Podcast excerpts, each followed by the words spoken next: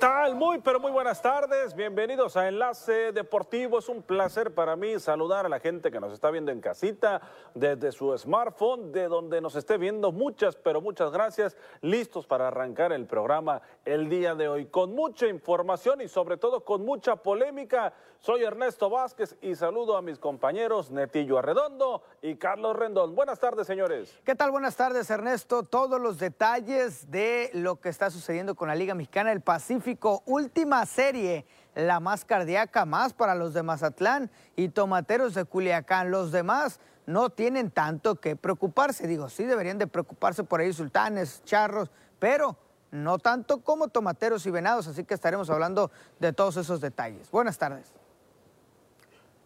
¿Qué tal compañeros? Buenas tardes. El conjunto de las Rayadas del Monterrey se corona, se corona campeona frente a el conjunto de las felinas de los Tigres. Nahuel Guzmán, a pesar de que no jugó, fue protagonista en una acción polémica. La vamos a estar comentando aquí en Enlace Deportivo. Vamos a hablar de eso, de los movimientos que se han dado entre los jugadores de la Liga MX a los diferentes equipos.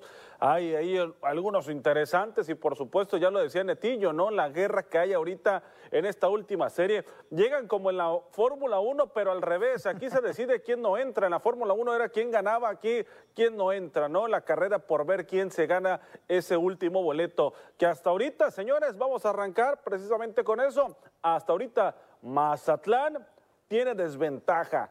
Los venados estarían acompañando si hoy terminara la temporada de la Liga Mexicana del Pacífico a los Cañeros de los Mochis como los dos equipos eliminados para lo que viene a ser esta temporada. Estas son las últimas, la última serie del calendario del rol regular de la Liga Mexicana del Pacífico en esta segunda vuelta y me tomo la palabra para darle lectura, ¿no?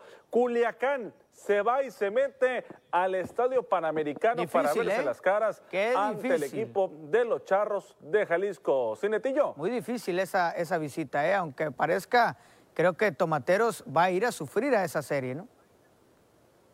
Va a ser complicada, pero Culiacán todavía depende de ellos, Netillo, depende de, sacar los resultados para poder estar ahí. Ahorita Culiacán es el calificado. Los algodoneros de Guasave se van a estar metiendo al Palacio del Sultán para enfrentarse a unos sultanes de Monterrey que en su último juego anotaron 21 carreras. Guasave viene de perder el equipo de los sultanes de dar una paliza a Mexicali. Naranjeros de Hermosillo contra los Yaquis de Ciudad Obregón, una serie interesante. Estas ya no, ya no hay en riesgo absolutamente nada entre Naranjeros y, el equipo de los Yaquis. Lo que sí es buscar entrar bien embalado a la postemporada. Mexicali que está teniendo una muy buena segunda vuelta, ¿eh? que va a estar ahí también en lo que viene a ser el playoff, ya no corre riesgo, al igual que los Mayos de Navojoa. Cierran temporada, Netillo Carlos, los dos mejores equipos a mi parecer en regularidad junto con Guasave lo podría incluir eh, por lo hecho en esta segunda vuelta. ¿eh? Sí, sí, efectivamente, comentar primeramente antes de adentrarnos ya un equipo en general, lo de Mexicali es asombroso. ¿Por qué? En la primera vuelta solamente conseguiste cuatro puntos arriba del conjunto de los Cañeros de los Mochis y de los Venados de Mazatlán.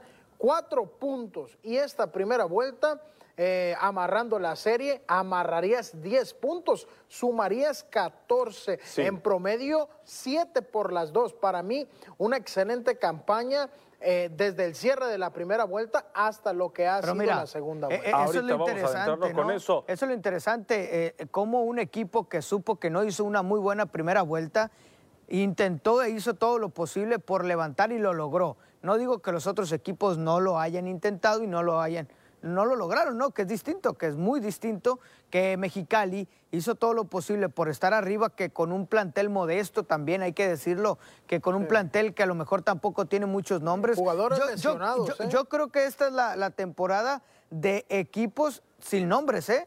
Porque Mayos de Navojoa entró sin nombres, eh, por lo menos no sabíamos, no tenía el nombre en la Liga Mexicana del Pacífico y mira lo que hizo en la primera vuelta y lo que está haciendo en la segunda. Y lo mismo pasa para, para Mexicali en la segunda vuelta, con muy poco nombre, está levantando y metiéndose en primer lugar en la segunda vuelta.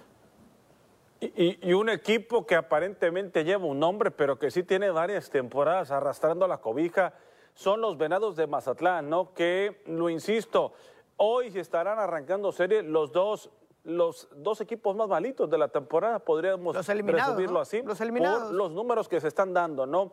Cañeros que está en, un, eh, en, una situación completamente aparte, ¿no? O sea, tampoco están metidos en, en, el mismo círculo, sino que Mazatlán todavía con la posibilidad de pelear, pero ya eh, indirectamente ya no depende de ellos, ¿no? O sea, primero hay que ganar, lo, lo dijimos toda la semana pasada, Netillo Carlos, que primero Venados tiene que ganar y ya ver qué pasa con los demás no está haciendo lo primero. O sea, si no estás ganando, de nada sirve lo que se den en las demás Fíjate, series. ¿eh? Neto, eh, yo quiero comenzar con una frase de la esperanza es la que muere al último. Para empezar, Venados eh, va con su roster de picheo con, lo mejor, con la gala, con lo que tiene. Va Francisco Ríos el día de hoy. Va Edgar Torres, que se ha consolidado después de una lesión. Y va Mitch Lively. Yo creo que Venados tiene una oportunidad importante frente al conjunto de los cañeros. El problema comienza cuando sacas a tu picheo abridor.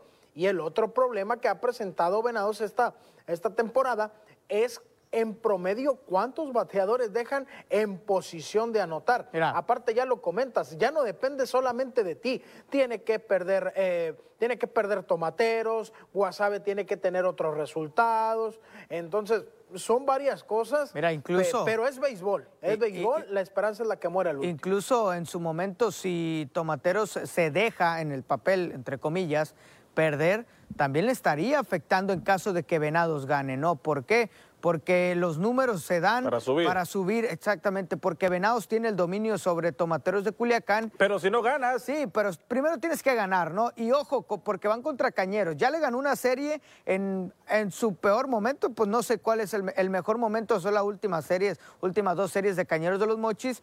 Y ojo, porque ahora se van a meter al Emilio Ibarra Almada en una de sus mejores momentos. En el mejor momento de toda la temporada de Cañeros se va a ir a meter Venados. O sea, podía, haberse, podía haber ganado la serie que perdió contra, contra Cañeros en su momento porque no era su mejor momento, pero ahora, si es que Cañeros quiere hacerle daño a Mazatlán, lo puede hacer porque está pasando su mejor momento. Lo puede arrastrar. Claro, lo puede arrastrar.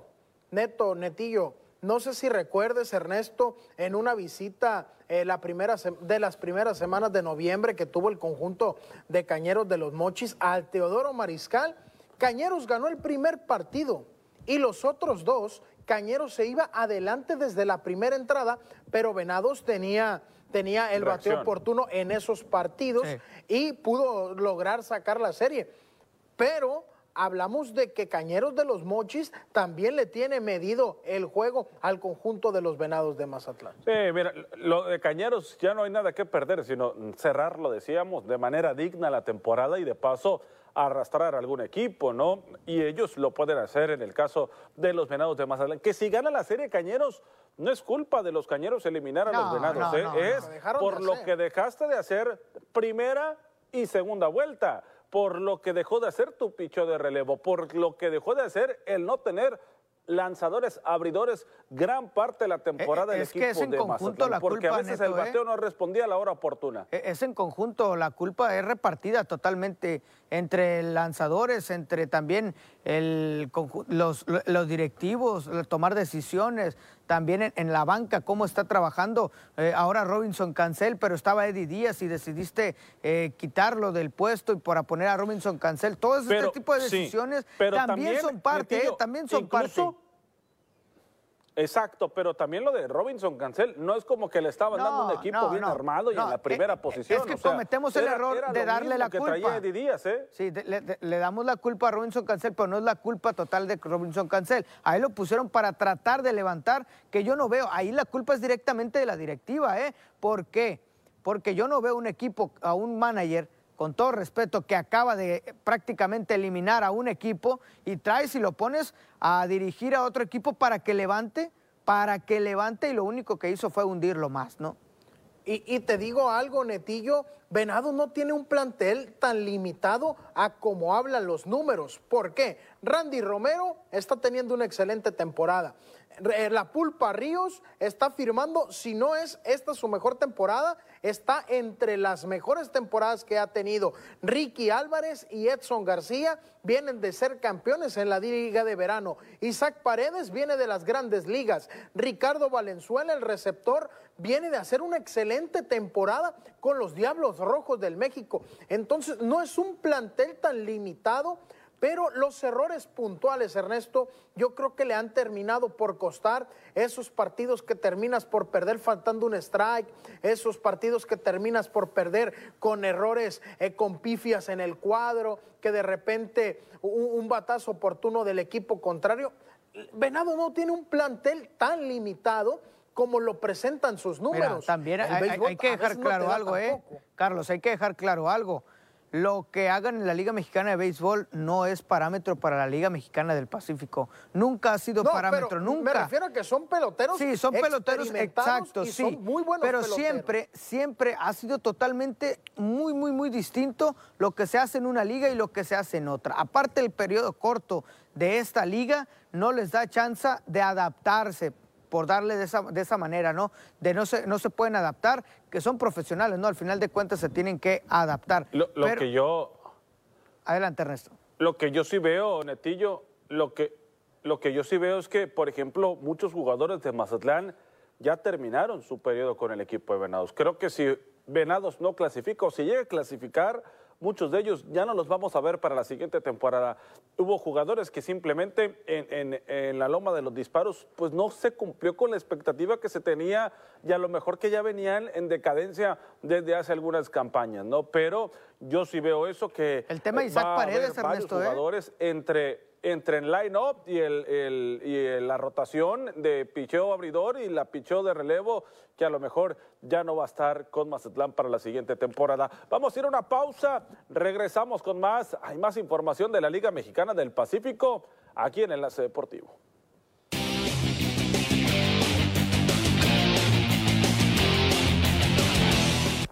Bueno, estamos de regreso para hablar de dos equipos que tienen muy buen bateo para mi parecer, dos equipos que te resuelven partidos con sus individualidades o a base de un, de un batazo. Y creo que va a estar disputándose esta serie en el estadio donde más vuela la pelota, el Estadio Panamericano de Jalisco, la Casa de los Charros que estarán recibiendo a los tomateros de Culiacán, que también, Netillo, están en la cuerda floja, el equipo Guinda no tiene nada asegurado, son noveno lugar, Mazatlán es octavo, pero Culiacán es noveno, tienen el mismo récord, ¿eh? Sí, es el mismo récord entre Mazatlán y tomateros de Culiacán.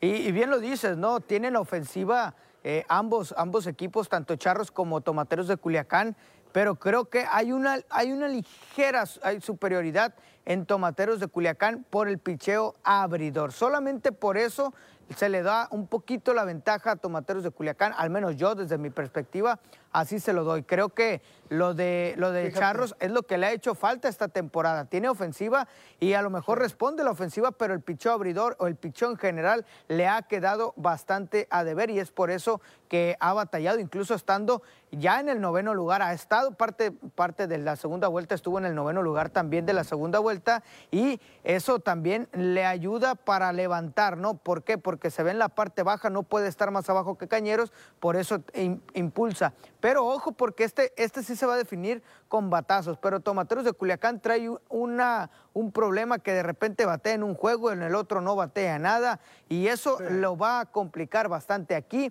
Necesita batear siempre y que su picheo abridor tiene que salir con todo.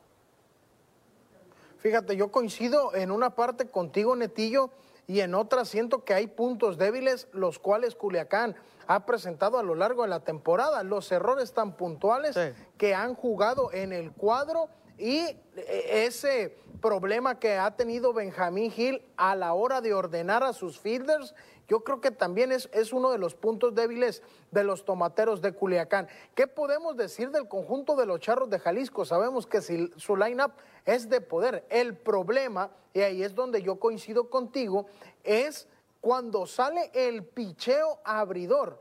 Hay que recordar que Charros de Jalisco es de los equipos que más partidos ha perdido por culpa del mal relevo que tiene en su, en su dogout. Entonces hay que ver pero esto se va a decidir a base de palazos, ¿eh? porque en el Panamericano la pelota vuela sabroso. Hay que recordar que va a estar un Jafed Amador, un Guti Murillo, un Manny Rodríguez, un Sebastián Elizalde, un Joey Meneses, Ramiro Peña. Sin duda alguna va a ser una serie de playoffs. De, de, muchas carreras. Va a estar Joey Meneses y Félix Pérez, ¿no? Y es que ese es el pronóstico, ¿eh? carreras remolcadas. También, también aquí, Netillo, ojo, ¿eh? porque aquí también se va a definir el líder en producciones. Joey Meneses es el líder de producciones con 44 hasta el momento y Félix Pérez de los Charros de Jalisco tiene 43. O sea, también el que batee en esta serie se define un departamento en cuestión de, los departamentos individuales en el bateo, como es las carreras impulsadas. Mira, que también dejamos de lado, no mencionamos a un Dariel Álvarez que llega tarde ¿no? en la temporada, eh, pero también en cualquier momento te puede hacer daño, ¿no? Un Dariel Álvarez que tiene bastante poder y que cuando agarra la pelota en, zona cómoda, le termina, la termina depositando detrás. Ahí está el standing, ¿no? Líder, líder Mexicali en la segunda vuelta. Eh, impresionante, ya lo hablábamos hace un momento, impresionante la manera en cómo se levanta en diferencia a lo que hizo en la primera vuelta. 20 ganados y 13 derrotas, seguido por Navojoa, que ahí está en la lucha, ¿eh? Están casi, casi parejos. Es, es, esa derrota la que los tiene en el segundo lugar. 19 ganados, 14 derrotas, 18-15 tiene Hermosillo. Monterrey, que prácticamente yo lo saco de esta pelea ya con 17-15, pero todo puede modificarse también en lo largo de esta, de esta serie. Ciudad Obregón 17-16 y tiene Jalisco, ahí está precisamente para 500. Cualquier derrota lo puede mermar y bajar incluso hasta la novena posición. ¿eh? Si es que Culiacán empieza a ganar y gana los dos primeros de la serie, lo puede bajar hasta la novena posición. Después viene Guasave con 16-17 también. Ojo con Guasave que va contra Sultanes y también lo puede estar bajando en posiciones. Mazatlán tiene 15 con 18 y ahí en récord negativo, al igual que Culiacán. Y ni se diga los cañeros de los mochis que ya solamente pueden hacer, lo único que pueden hacer, bueno, ahorita es hacerle daño a Mazatlán. Sí, porque ya ni siquiera le alcanzaría para brincar, ¿no?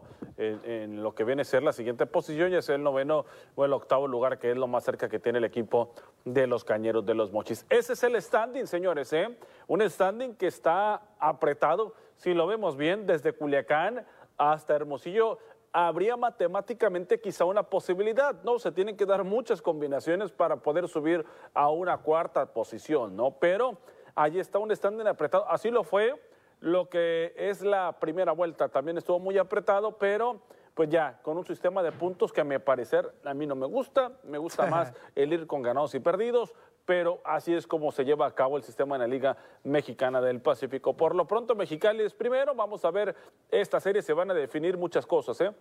Ya lo platicamos, muchos líderes van a salir. Creo que en el renglón de cuadrangulares va a ser difícil que se lo quiten al jugador de los Mayos de Navojoa, Kai Martín, pero eh, hay otros departamentos que siguen estando muy apretados. Fíjate, en cuestión, en cuestión de puntos y, eh, haciendo un conjunto con la regularidad, para mí solamente Mexicali y Navojoa fueron los dos equipos más regulares en esta segunda más que Mexicali, ¿no? Sí. efectivamente, pero Mexicali, lo positivo es de que se quedó en el primer lugar y ahí se estancó ya. En el primer lugar, digo, lo puede, lo pueden puede bajar, todavía, sí puede bajar, ¿eh? De terminar en las últimas posiciones en la primera vuelta a terminar en las primeras dos, tres posiciones, yo creo que es algo muy positivo. Ojo, ojo con Guasave, ojo con Guasave, que a pesar de que no tiene un récord eh, tan perdedor, tan negativo, eh, eh, me sorprende que Guasave esté en esta posición por lo que presentó a lo largo de la primera vuelta y la mitad de la se segunda. Quedó se quedó una derrota ¿no? de, de en esa primera vuelta, terminó en el segundo lugar el equipo de los algodoneros de Guasave que todavía puede subir, ¿no? Guasave todavía tiene esperanzas de subir incluso al tercer lugar, ¿no? Entonces vamos a esperar a que termine esta serie y vamos a ver qué, qué, es lo que ocurre, ¿no? Pero por lo pronto, así están las cosas con el standing de la Liga Mexicana del Pacífico. Ahorita vamos a regresar, Netillo, para hablar de más cosas. Ya se disculpó Humberto Lobito Sáez, vamos a hablar de ello, jugadores de la semana y otras cosas que nos quedan pendientes de la LMP. Regresamos.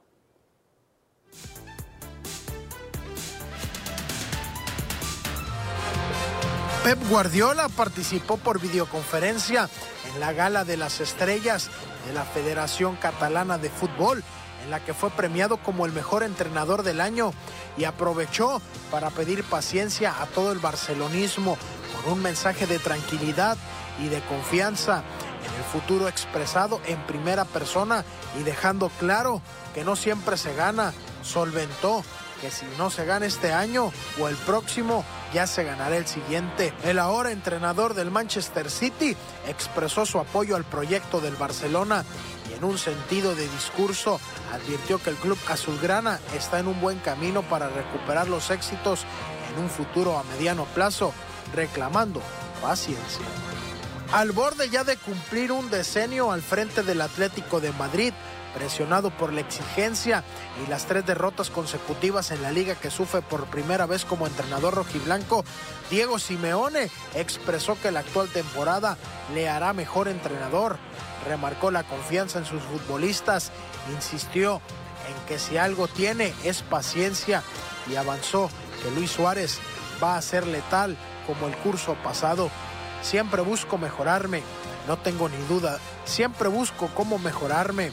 No tengo ninguna duda de que este camino que está transcurriendo esta temporada seguro que me hará mejor entrenador.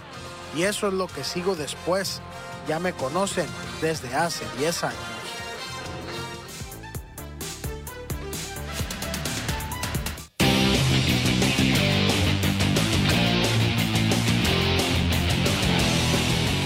Bueno, vámonos con más. Arrancamos con qué, señor productor, con lo lobito, que pasó con, Lobito. bueno, vamos primero. Vamos con el Lobito, ¿le parece? Si no, no, pues sí, y ahorita vamos, cerramos con lo del, con lo del lanzador y jugador de la semana, ¿no? Vamos con lo del lobito entonces.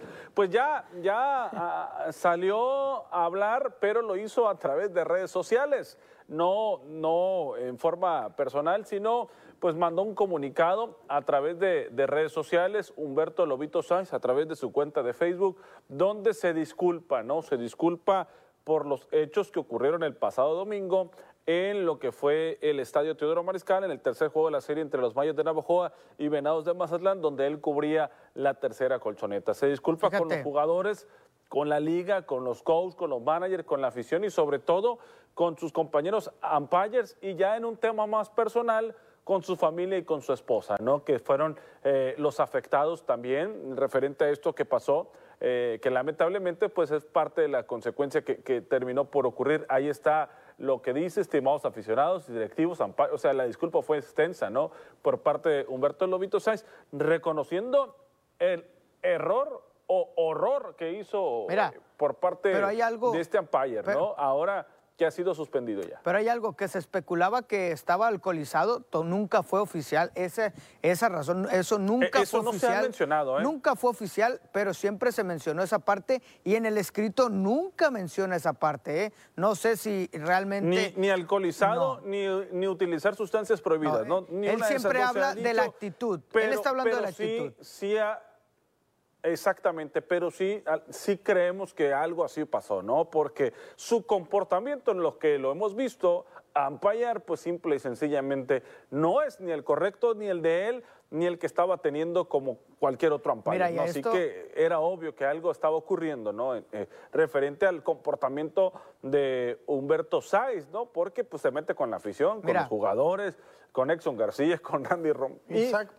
y, esperemos que, pues, que aprenda de esto, ¿no? Porque puede ser una lección muy cara de pagar por parte de Humberto Sáiz, ya sea en el ámbito profesional o en el ámbito social o en el ámbito eh, personal, familiar, ¿no? Que leyendo algunos de los comentarios que tenía la publicación, mucha gente pues lo, respaldaba y, dando a entender que es una gran persona que cometió un error y que tiene el derecho de disculparse y que a lo mejor de tener otra oportunidad, ¿no? Eso ya va a depender de la liga y, de las personas afectadas. Hay, algo, hay algo, Carlos, perdón, eh, que deja, no deja como entre claro cuál fue la razón, o sea, qué fue lo que pasó o por qué salió de esa manera, con esa actitud. ¿Por qué? La liga habla de que no va a permitir que un umpire vuelva a entrar a trabajar de esta manera. ¿De qué manera? No explica qué manera. O sea, a lo mejor eh, la actitud y todo, pero habla de que hubo algo que provocó esta actitud, pero no dice qué. Y Humberto Saiz no tampoco deja claro qué fue lo que pasó o qué lo orilló a hacer hacer este, estas acciones. Entonces, eso es lo que queda eh, en duda, ¿no? ¿Por qué? Porque yo hablo de protocolos, ¿no? Si estaba alcoholizado, la liga tiene que tener un protocolo más estricto para que un umpire no pueda volver a llegar de esta manera. ¿Por qué lo sacaste hasta la novena ni entrada? Ni cualquier otra persona relacionada a un show. ¿Y ¿eh? por qué lo, y por qué lo sacas hasta la novena entrada? También ese protocolo, ya te diste cuenta que está en malas condiciones, inmediatamente hay que retirarlo, ¿no? Fíjate, Netillo, fuera, fuera del contexto de nosotros como periodistas, estábamos leyendo algunos comentarios, Ernesto y tu servidor, y mucha gente apoyando a Humberto por lo acontecido. Yo creo que, el perdón aquí, pues es parte, es parte del proceso de lo que provocó el, el día domingo.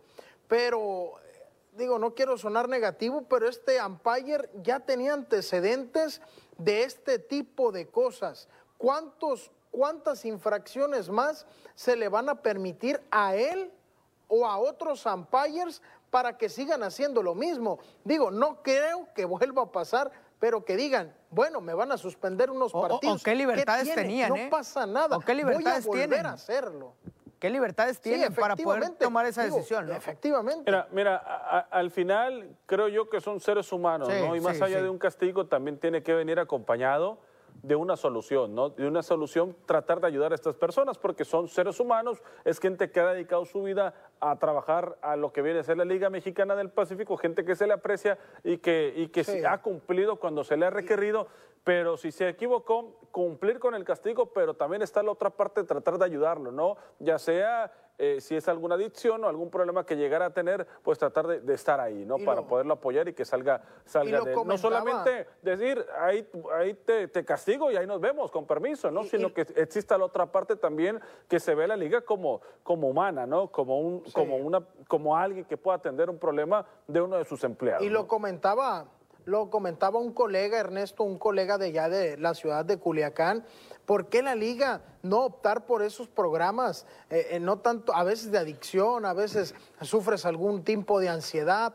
Eh, tratar de ayudar ese lado humano que lo comentas, me parece que la liga quedaría muy bien ante la sociedad y ante sus trabajadores, porque no termina por ser una empresa. Vamos a irnos con el jugador pitcher de la semana, ¿no? Prácticamente la semana 11 de la Liga Mexicana del Pacífico, lo que pasó ahora con este jugador del equipo de los Sultanes de Monterrey, que aparece Fernando Pérez, efectivamente, Netillo cumpliendo con una gran labor. Adelante, Netillo, si me puedes ayudar. Ahí está el turno Salvat, 19 turnos, eh, donde conectó cinco hits sin dobles, sin triples, pero dos cuadrangulares, lo cual eh, produjo ocho carreras en estos seis partidos que se evalúan, un porcentaje de bateo de punto .263 y tuvo una base por bola y tres chocolates. Fernando Pérez, un jugador importante en la Liga Mexicana del Pacífico y le toma a retomar el nivel que había mostrado en algún momento con Naranjeros de Hermosillo, ahora con Sultanes de Monterrey, en, esta, en estas seis partidos donde uno de los partidos fue 21 carreras anotadas por parte de Sultanes, donde Fernando Pérez pues ayudó para la causa, ¿no? E, exactamente, ¿no? Ahí tratando de ayudar para, para tratar de sacar el mayor carreraje posible. Ahí está cumpliendo y, haciendo lo propio en este cierre de temporada para entrar bien embalado el equipo de los sultanes a lo que viene a ser el playoff. Y por otra parte, el pitcher o lanzador de la semana de la LMP, pues lo ocupó un eh, abridor del equipo de los tomateros de Culiacán, que también fue de los que llegó tarde, pero al final de cuentas se ha ido enrolando y ha ido cumpliendo para mantenerse como un estelar, no solamente de los guindas, sino también de la LMP Claro, no, tuvo participación en el último de la serie ante Yaquis de Ciudad Obregón, tuvo dos partidos, uno contra Sultanes, precisamente ganando ese partido, y el otro lo, se quedó sin decisión ante Yaquis de Ciudad Obregón Ahí está dos ganados, un ganado de dos partidos, entradas lanzadas 12, entradas de 8 hits, dos carreras limpias, cinco bases por bola, 13 chocolates y 1.50 el porcentaje de carreras limpias admitidas. Lo de Manny Barrera retomando el nivel y ojo porque está listo para mi punto de vista para los playoffs. Una vez que se mete playoff, Tomateros de Culiacán cambia totalmente el chip y es lo que está pasando con Manny Barreda. La última entrada, la última salida fue de cinco entradas y dos tercios que se va sin decisión, pero ante Monterrey fue de siete entradas y ha mantenido ese ritmo. Las últimas cuatro o cinco, me atrevo a decir, han sido entre seis y siete entradas lanzadas. Habla de la, del, del, trabajo que retomó Manny Barreda con Tomateros de Culiacán, el compromiso, porque al principio fue difícil adaptarse, sí, pero una vez adaptado, lo, está logrando y allí está, llevándose la distinción, que por cierto, ningún abridor de tomateros de Culiacán había sido distinguido y ahora fue Manny Barreda en la última, en la última serie. Pues ahí está este muchacho que pues cumple y lo hace muy bien con los guindas y que es un estelar de la LMP. Vamos a ir a la pausa, regresamos, hay más información aquí en Enlace Deportivo.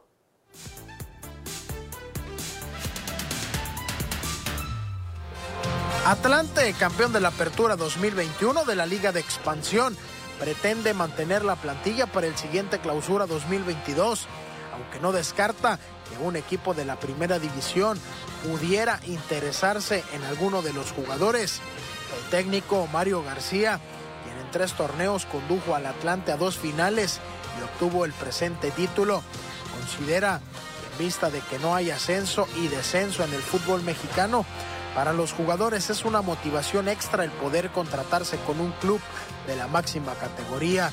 Así, este punto lo tomará en cuenta a la hora de integrar la plantilla del 2022. El portero de Tigres, Nahuel Guzmán, volvió a dar de qué hablar por la actitud que tuvo previo a la final de vuelta femenil entre las Amazonas y Rayadas, pues el argentino lanzó un objeto con dirección al equipo rival el cancerbero estuvo presente en el estadio universitario para observar la final entre ambas escuadras a nivel de cancha, mientras las dos plantillas realizaban trabajos de calentamiento. El momento cumbre en el que Nahuel Guzmán dio de qué hablar fue cuando se acercó con un objeto blanco en la mano y lo lanzó en dirección al equipo rival.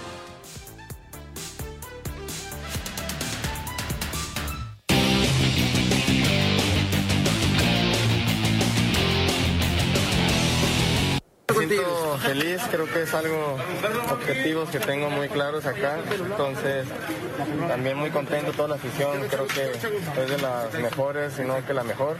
Y pues nada, nada más dar lo mejor para mí, para la afición, para el club y buscar campeonato. Ah, digo, bonito, yo muy feliz de venir con Miguel Herrera también, el club es fantástico. Y nada más eso, la afición, yo estoy muy contento y tratar de hacer todo lo mejor para y por si existía alguna duda del futuro de Sebastián Córdoba. la pues gorra, ahí ¿eh? está. El equipo de Tigres, efectivamente, con cubreboca, gorra y calzones, llegó a Monterrey. Sebastián Córdoba como nuevo jugador de Miguel El Piojo Herrera para eh, unirse a las filas del equipo de los Tigres. La estrella que estaban haciendo en Cuapa la que le dieron el número 10, la que iba a llevar el futuro de América, el que iba a ser el Cuauhtémoc Blanco, el Guillermo Ochoa, o, esos grandes emblemas que llegó a tener a ver, pues no duró poco, ya ahora ya está contigo. Hay, algunas dudas, ¿no?, que se generan en torno a Sebastián Córdoba, por lo que dices, ¿no? ¿Cómo nace eh, eh, este jugador en, en Cuapa? ¿Cómo este jugador se le da la proyección para darle el número 10? Apenas ahora, en el verano le habían dado el 10, ¿eh? No estamos hablando de que tiene 3, 4 años con el 10. Apenas en el verano le habían dado el 10, hizo un gran, un gran verano con los Juegos Olímpicos. Para mí fue el mejor Córdoba que habíamos visto y llegaba a la América y no, no terminaba por detonar ese,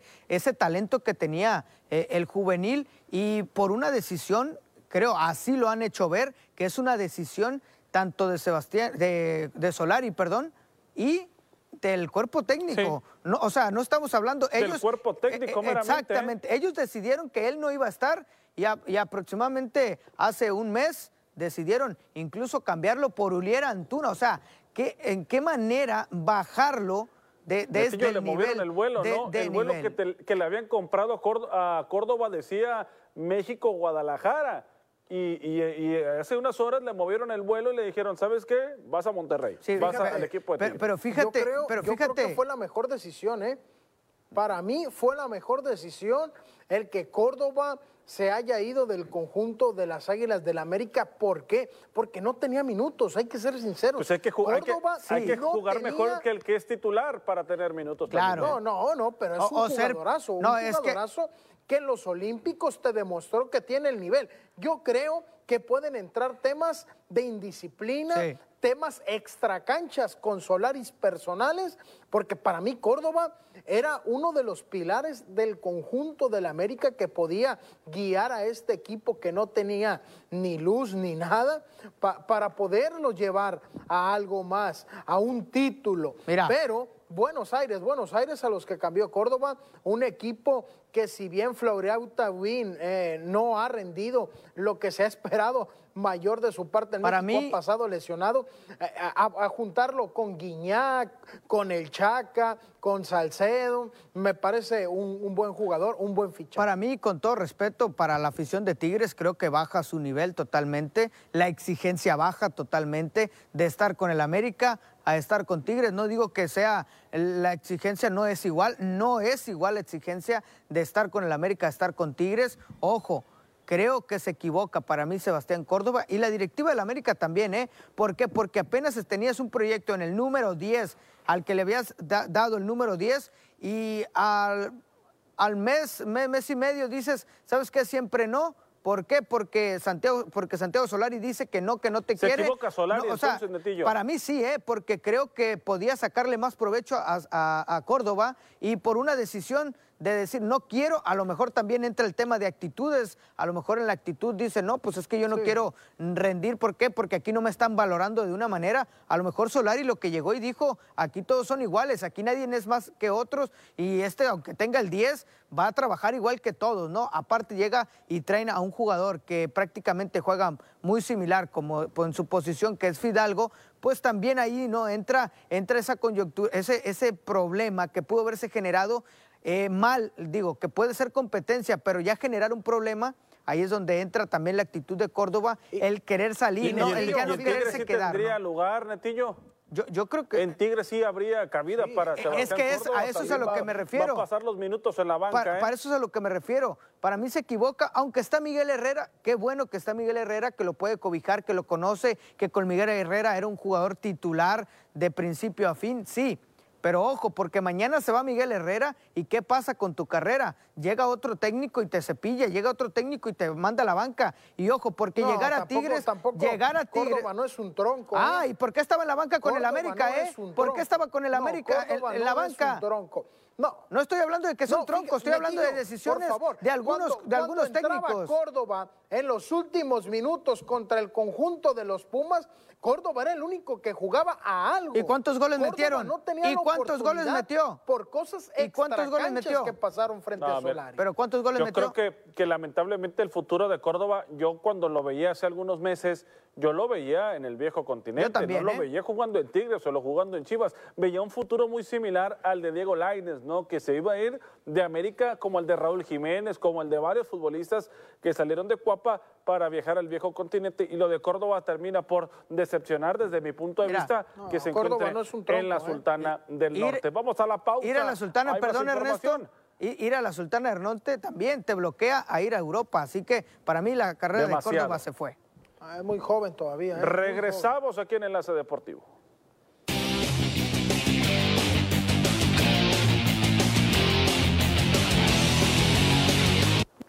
Bueno, estamos de regreso, señores, aquí en Enlace Deportivo para platicar. Se llevó a cabo, Netillo Carlos, la final de la Liga MX femenil durante este fin de semana. Ayer fue el partido de vuelta, ¿no? Entre dos equipos de la misma ciudad. Hablando de Tigres y hablando de Rayadas. En este caso, el conjunto de las Rayadas del Monterrey pues consiguieron algo importante, ¿no? Vencieron a Tigres, quien lleva una hegemonía importante también dentro de esta Liga MX, un partido que se tuvo que definir al igual que en los hombres en la tanda de los penales. Ahí se define y Rayadas son las nuevas campeonas del fútbol mexicano. No sé cómo catalogar el torneo del conjunto de las felinas de los Tigres. ¿Por qué? Porque, Netillo, ellas se clasificaron poquito más adelante de la mitad de la temporada. Tuvieron un temporadón que lo terminaron invicto y terminas perdiendo con tu archirrival, que es el conjunto de Monterrey. Para mí, no, no, no es un fracaso, pero yo creo que fue lo único que le faltó, la cerecita del pastel. Buscaba el tricampeonato Tigres, ¿eh? no solamente era ser campeonas, iban por el tricampeonato y se quedaron muy cerca. ¿eh? de manera invicta y terminan perdiendo el partido más importante de la temporada. Que, ya había perdido, ¿no? Había perdido eh, en la eliminatoria, pero durante el torneo sí, sí fueron, sí fueron invictas, ¿no? Pero los de Rayadas es, es, una actitud, ¿no? También demostrar, hablan muchas de las, de las muchachas, hablan de que estuvieron analizando y estuvieron trabajando y hicieron la tarea para trabajar y ganar este partido. En los penales, Alejandría, que fue la, la, arquera que atajó dos penales, estuvo trabajando, estuvo estudiando a cada uno de los tiradoras para poder levantar la copa y lo lograron, ¿no? Al final de cuentas, que eso es lo más importante, que lograron hacer lo necesario contra un equipo de Tigres que tiene eh, tomada la medida ¿no? a la Liga MX femenil y que había hecho lo que, lo que quiso, lo que quiso durante estos tres años. Hablo hasta este año, ¿eh? Estos tres temporadas, había hecho lo que quería. ¿Por qué? Porque hasta llegó a la final.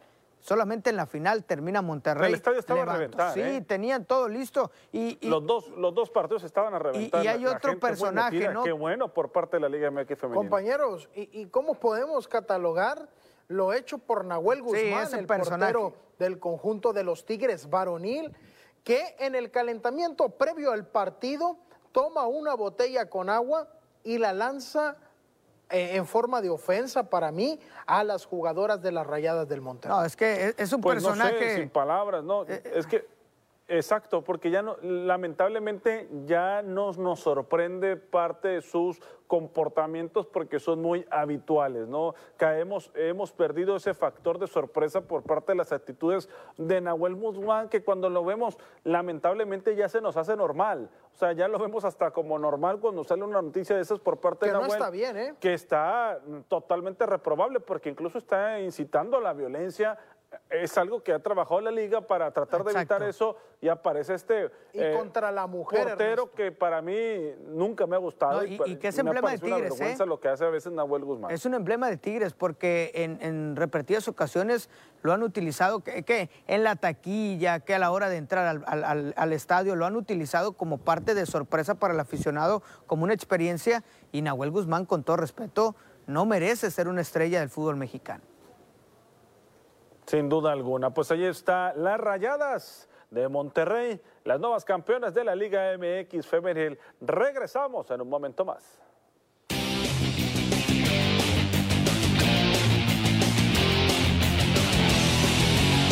Netillo, ¿se da a conocer el calendario por parte del equipo de los Dorados de Sinaloa? Claro que sí, el día 6 de enero será el día que debute precisamente, pero lo hará de visita. Hasta el 12 de enero será cuando debute en casa y será contra el Tapatío.